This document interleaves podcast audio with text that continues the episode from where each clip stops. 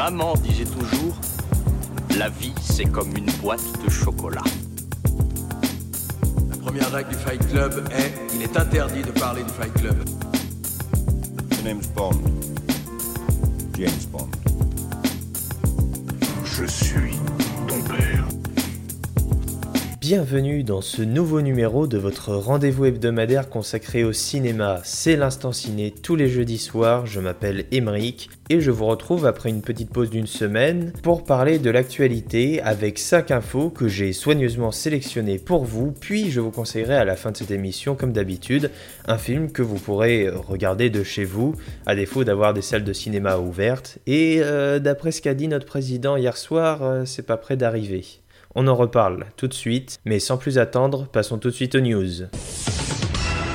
On commence avec des nouvelles de la saga d'action John Wick portée par Kenny Reeves, dont le tournage du quatrième opus devrait débuter en juin prochain. C'est Collider qui nous révèle cette information. Et la particularité de ce prochain tournage, c'est qu'il va se dérouler dans de nombreuses villes autour du monde, dont Paris, voilà, en effet, le célèbre justicier incarné par Kenny Reeves viendra dans notre capitale. Donc le tournage est prévu en juin et le film sera réalisé comme le précédent par Chad Stahelski. On continue avec des nouvelles du prochain film de Dwayne Johnson, un film de super-héros, ça s'appelle Black Adam, et la sortie du film est prévue en juillet 2022. Dwayne Johnson l'a annoncé ni plus ni moins que sur les écrans de Times Square en plein cœur de New York, et le film s'offre également un acteur de marque en la personne de Pierce Brosnan. L'ancien James Bond va incarner le Dr Fate, un personnage très connu des comics d'ici. Donc le tournage est prévu dans quelques semaines, comme nous le rapporte The Hollywood Reporter. Toujours au niveau ajout de casting de taille pour les films de super-héros, le prochain Thor, Thor Love and Thunder, réalisé par Taika Waititi, celui qui a réalisé le précédent opus, Thor Ragnarok, qui est actuellement en tournage en Australie, s'offre quant à lui l'acteur oscarisé Russell Crowe, et c'est Deadline qui nous révèle cette information. Et si on y regarde bien, le casting de ce prochain Thor s'annonce être extrêmement excitant. On compte parmi tant d'autres le retour de Natalie Portman, la venue de Kristen Bale dans l'univers cinématographique Marvel après son passage du côté de la trilogie de Batman The Dark Knight de Christopher Nolan, ou encore également Matt Damon ou Melissa McCarthy, donc un casting 5 étoiles pour ce Thor 4 qui est actuellement en tournage du côté de l'Australie. Et maintenant, une actualité bien triste qui a endeuillé tout l'univers du cinéma français et même international. On a appris la semaine dernière le décès du cinéaste et célèbre cinéphile français Bertrand Tavernier, un réalisateur de stature internationale. Euh, les hommages n'ont pas manqué. Entre autres, on peut citer Martin Scorsese qui n'a pas manqué de lui rendre hommage sur les réseaux sociaux. Il se connaissait bien. Donc Bertrand Tavernier est décédé à l'âge de 79 ans. Alors évidemment, il a une filmographie incroyable, mais je voulais revenir sur un documentaire qu'il a fait, qui a été présenté au Festival de Cannes en 2016, qui s'appelle Voyage à travers le cinéma français. Il faut savoir que Bertrand Tavernier, en plus d'être un très bon réalisateur, euh, c'était un véritable puits de savoir en termes de cinéma. Euh, on pouvait l'écouter parler de films pendant des heures. C'est quelqu'un d'extrêmement intéressant et euh, beaucoup, je crois, Arte ou la Cinémathèque ont mis en ligne gratuitement des masterclass de Bertrand Tavernier. Donc voilà, surtout, n'hésitez pas à jeter un coup d'œil à, ces, à ces masterclass ou à Voyage à travers le cinéma français parce que c'est vraiment passionnant de l'écouter parler de cinéma.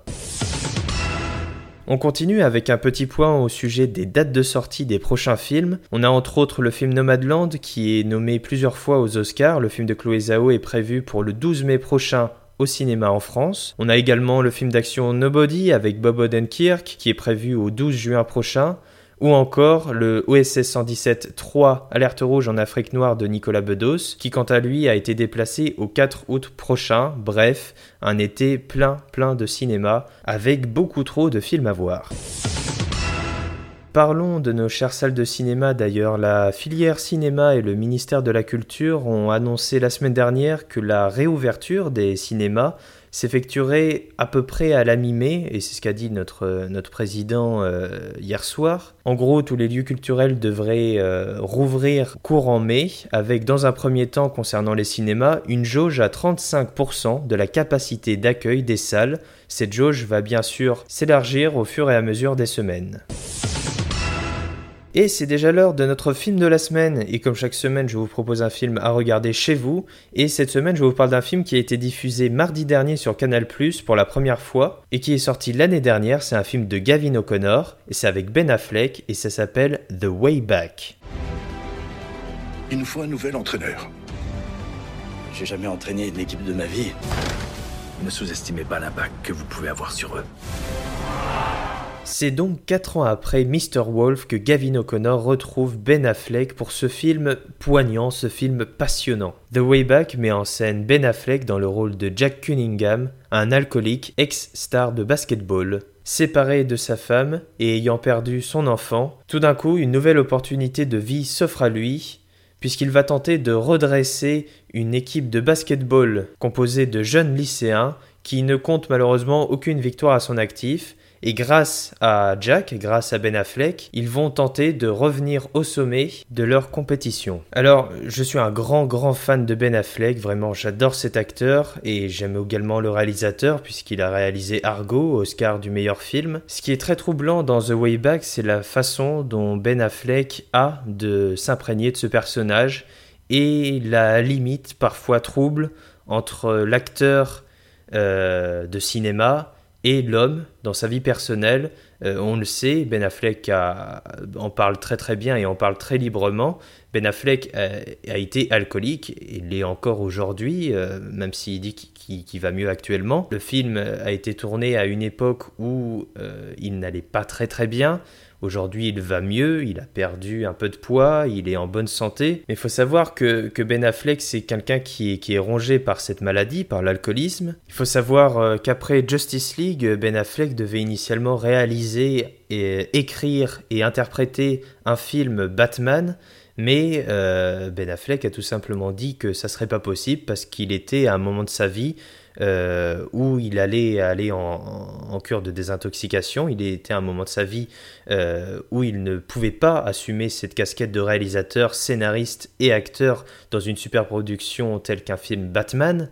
Euh, donc il a tout simplement décidé d'annuler tout et de dire je, m'en vais, je laisse, je laisse un film Batman à qui veut, qui veut bien le faire, j'ai envie de dire.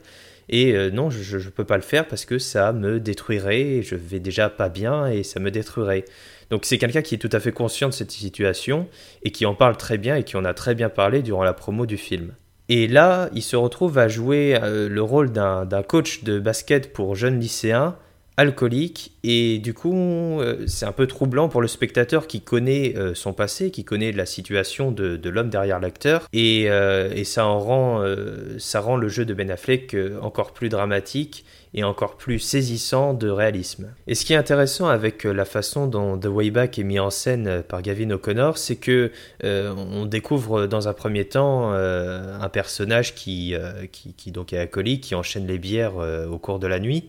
Mais au départ, on n'en sait pas plus en fait sur sa vie. C'est un ouvrier qui se voit proposer le rôle d'un coach de basket dans un lycée, mais on n'en sait pas plus sur sa vie. Et au cours du film, on se rend compte qu'il est séparé euh, de sa compagne, de son ex-femme, et ensuite euh, qu'ils ont tous les deux vécu un, terrible drame, à savoir la perte d'un enfant, et c'est quelque chose qui le ronge énormément, et on comprend petit à petit pourquoi est-ce qu'il est dans cet état-là. Et ce qui est très intéressant, c'est justement d'avoir mis ça après, de découvrir d'abord le personnage, et petit à petit au cours de film de découvrir pourquoi est-ce qu'il en est venu là et euh, pourquoi en fait euh, il est dans cet état-là tout simplement. Donc voilà, The Way Back c'est un, super film euh, très intéressant, plein d'humanité sur la rédemption et avec un Ben Affleck comme vous ne l'avez certainement jamais vu puisqu'il est, est tout simplement incroyable et et donc euh, bravo à lui et bravo pour ce film. Et si vous voulez voir The Way Back, il est disponible en DVD dans les points de vente habituels, en streaming sur MyCanal et en achat et location sur Canal VOD, Google Play, la TV d'Orange, Rakuten TV, Filmo TV. Je refuse de coacher une équipe qui se bat pas jusqu'au bout et voilà, c'est déjà tout pour cette semaine. Je vous remercie d'avoir écouté cette émission. En attendant la prochaine, vous pouvez regarder The Way Back et vous pouvez également vous abonner, me suivre sur Twitter et Instagram. Les liens sont comme d'habitude dans la description. Voilà, je vous souhaite une bonne fin de semaine, un bon week-end confiné et je vous dis à la semaine prochaine. Ça dépasse tout ce que j'ai pu imaginer.